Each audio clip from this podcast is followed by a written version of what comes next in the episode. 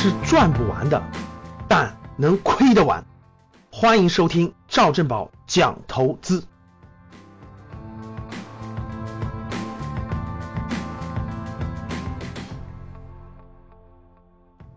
最近呢，腾讯通过它的大数据的方法做了一个市场调查，哎，我觉得非常有意思啊，跟我们的主题很贴切，给大家分享分享。这个调查是这样的啊，第一呢，全国的三大智能手机品牌啊，苹果、三星、华为这三大品牌占据了整个是智能手机行业的前三名。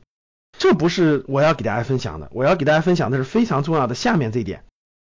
面对八亿多腾讯的用户啊，通过大数据的方法调查得出一个结论：国内企业当中的中高阶层人士偏爱华为，白领人群、单身族、女性白领偏爱苹果。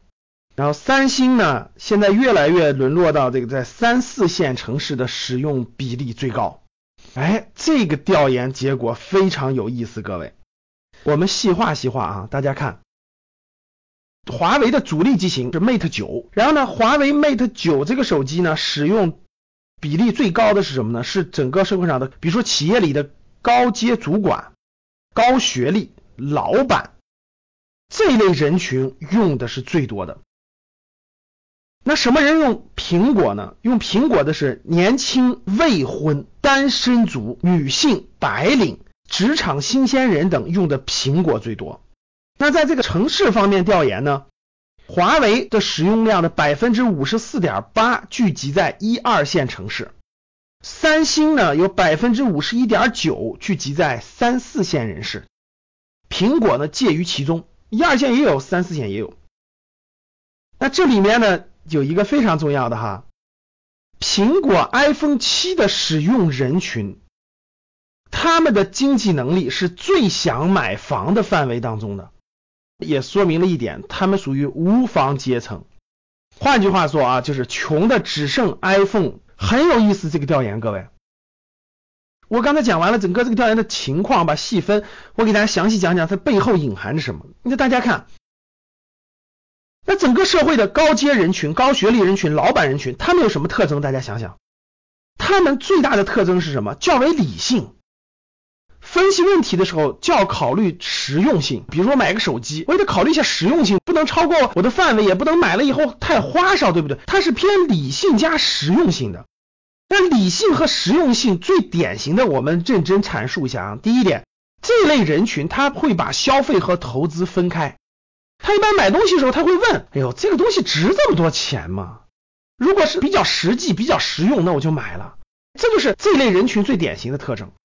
买个手机对吧？花个七八千块钱，六七千块钱，感觉没那么实用，没那么实际。两三千块钱的华为很实用，很实际，也很大气，也很不错，挺好。这就是理性和实际的人群。衍生一下就是我刚才说的啊，消费与投资分开。哎呀，花这点钱买这个可以了，剩下那点钱还可以干个别的，对不对？剩下那点钱我还可以干点其他事情，剩下那点钱我还可以买点未来更有价值的事情。所以引出了第二点，各位就是。理性和实用性占强多的人呢，他考虑问题的时候，他的现在和未来是放在一起考虑的啊。我也别现在把这些钱都花了，对吧？这些钱留在未来可能还能干点啥？现在都买了有点可惜，有一点放在未来还可以用途。所以各位在消费上，理性的人群和实用性的人群就有这个特征，就是消费与投资分开，现在和未来一起考虑。而非理性人群呢，他特别注重的是心理感受。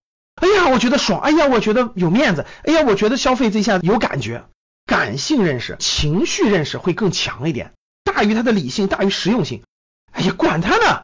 别人我身边这些人都用 iPhone 七，我也要用，我的面子上不能丢，我的情绪上要和别人一样，不能让我不舒服。别人看我能用起 iPhone 七，我觉得不错，就是这种心理感受、这种情绪、这种别人的看法占到很强的一个成分和比例的，这就是典型的感性认同比较多。哎社会上用苹果的为什么说是年轻、未婚、单身、职场新鲜人、女性为主呢？哎，大家发现了吧？我们通过调研，大家发现很有意思的现象。投资需要什么能力？各位，投资需要的是你理性一点、实用性一点判断，考虑问题的时候要考虑现在，也要考虑未来。